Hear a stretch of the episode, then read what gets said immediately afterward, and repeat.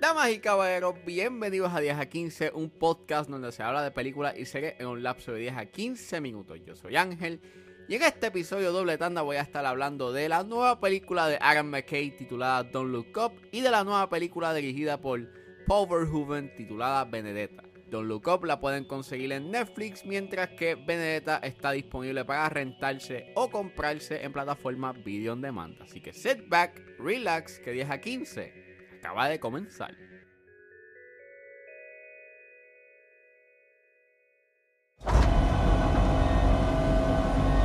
This is not real. This is not real. This is not real. This isn't happening. Kate, uh, tell me this isn't really happening. I hear there's uh, something you don't like the looks of. We discovered a very large comet. Oh, good for you. It's headed directly towards Earth. Don't Look Up es dirigida por Adam McKay. Él es el director de The Big Short, de Vice, de Step Brothers. Y pues esta película es escrita por McKay y está basada en una historia de David Serofa. Y el elenco, o el gran elenco, lo compone Leonardo DiCaprio, Jennifer Lawrence, Meryl Streep, Kate Blanchett, Rob Morgan, Jonah Hill, Mark Rylance, Tyler Perry, Timothée Chalamet, Ron Perlman y Ariana Grande. La película trata sobre dos astrónomos que tienen que irse de Media Tour para advertirle a la humanidad de que se está acercando un cometa que destruirá la humanidad. Y esta película, eh, desde que salió, ha adquirido un buzz, o sea, la gente le ha gustado, la crítica no tanto, y pues está dando este este conflicto en las redes, este, de que si no te gusta la película, que es parte del problema. Y, pues, I get. Obviamente la película eh, tiene un mensaje eh, y es una sátira y una crítica a la sociedad, pero pues si hay gente que no le gusta la película, pues están eh, en todo su derecho de que no les guste, al igual que si les gustó igual. Eh, yo la vi el fin de semana y... It was fine it was fine. No, no, es mala. It's not a bad movie. O por lo menos no es este. A disaster, como algunos críticos eh, están diciendo que es esta película. Pero. It was okay. Me la pasé bien. Eh, es graciosa, en parte. Y a pesar de que su duración es de 2 horas y 18, es bastante larga. Se siente bastante movida. Siempre hay algo que está pasando. Y muchos de los chistes, pues ya, they do land. Y pues sí es verdad, es una sátira, pero yo tengo mis issues con la sátira porque eh, entiendo de que sí la película tiene un mensaje y pues sí, resuena bastante y más con lo que está pasando en estos momentos, pero siempre he dicho de que está bien, una película puede tener un mensaje, pero si el filme no está bien hecho, a pesar de que tenga un mensaje, pues eso no justifica, you know, la calidad del filme o pues it doesn't make it better, you know. Y la película pues a pesar de que tiene a message, el gran problema que tiene esta película es que pues es bastante obvio, you know? y su sátira llega a ser bastante annoying en puntos porque pues no es layered, no es bastante sutil con lo que está diciendo, es bastante en tu cara lo que quiere decir sobre la sociedad y de lo desconectado y lo corrupto que es este el gobierno y de cómo en realidad el gobierno no no provee unas buenas medidas para poder este proteger a la ciudadanía.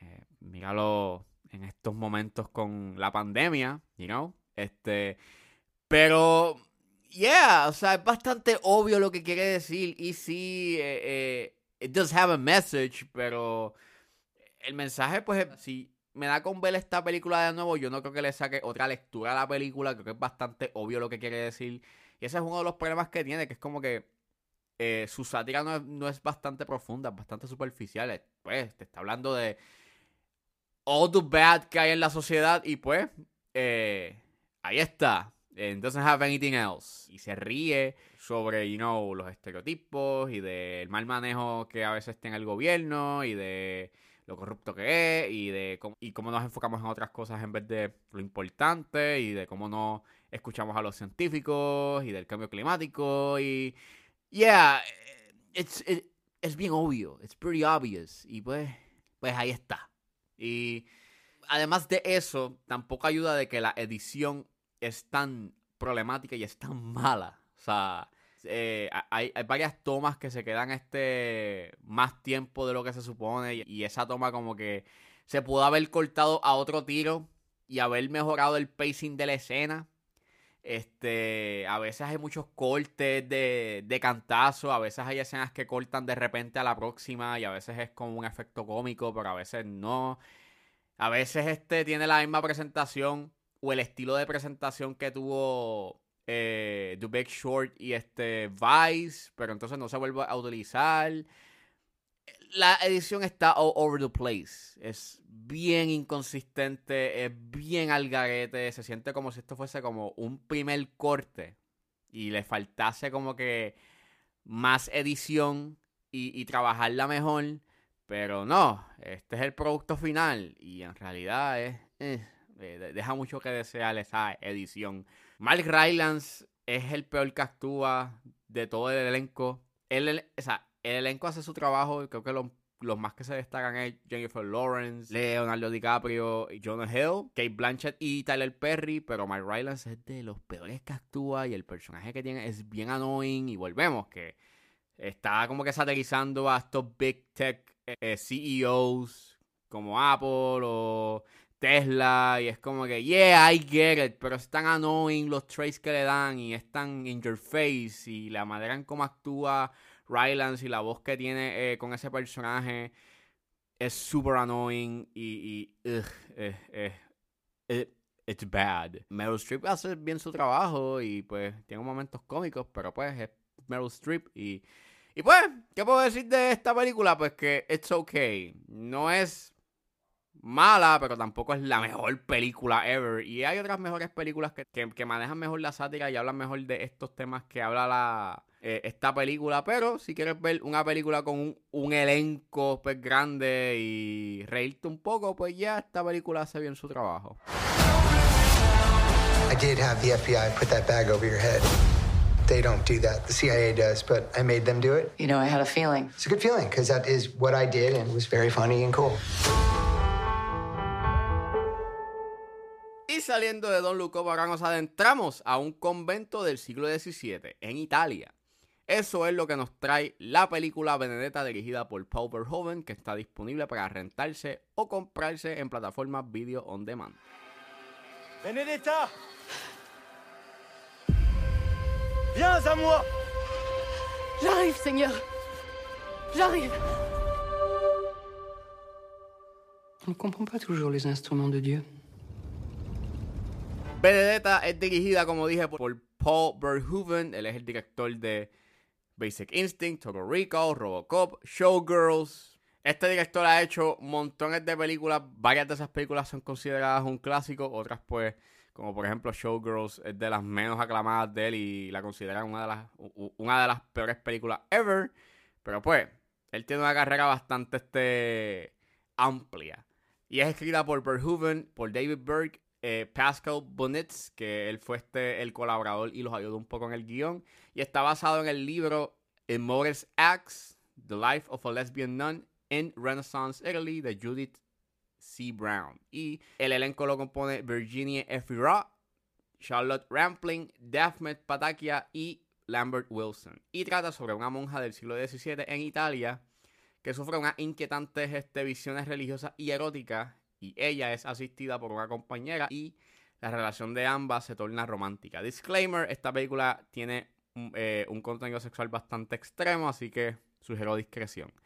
Estaba eh, emocionado por esta película porque eh, había estado en el Festival de Cannes y le tenía el ojo. Es una película de, de Paul Verhoeven, así que, pues, ya eso ya me tenía como que excited por ver que él traía a la mesa. Y la película es bastante buena, es buena, es decent, este, pero tiene sus cositas. Lo más que a mí me molestó de la película fue el, el tono inconsistente. A veces era seria, a veces se siente como una parodia.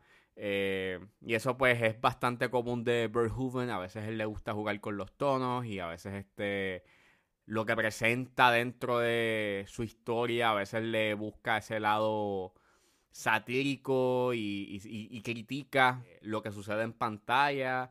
En ya a veces funciona, a veces no. Donde se da mucho ese cambio de tono es en unos dream sequences y yeah, a veces it does work para lo que quiere este hacer la película, pero a veces no.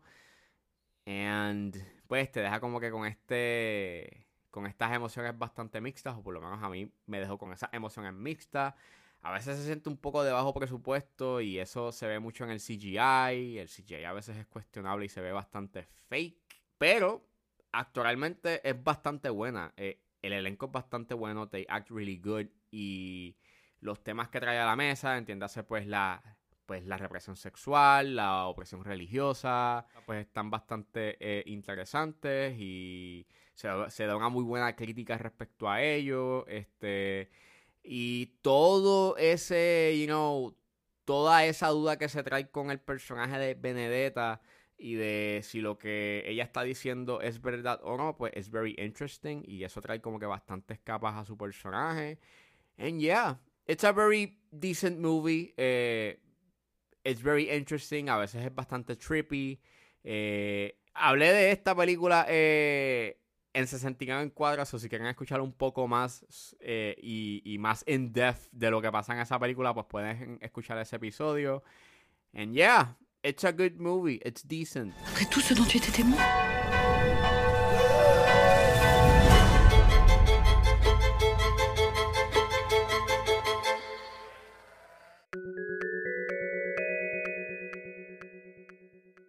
Bueno, eso fue todo en este episodio de 10 a 15. Espero que les haya gustado. Suscríbanse a mis redes sociales. Estoy en Facebook, Twitter e Instagram como ángeles.pr. Recuerden seguirme en su proveedor de podcast favorito como 10 a 15 con Ángel Serrano. Gracias por escucharme. Feliz año nuevo y nos vemos en la próxima.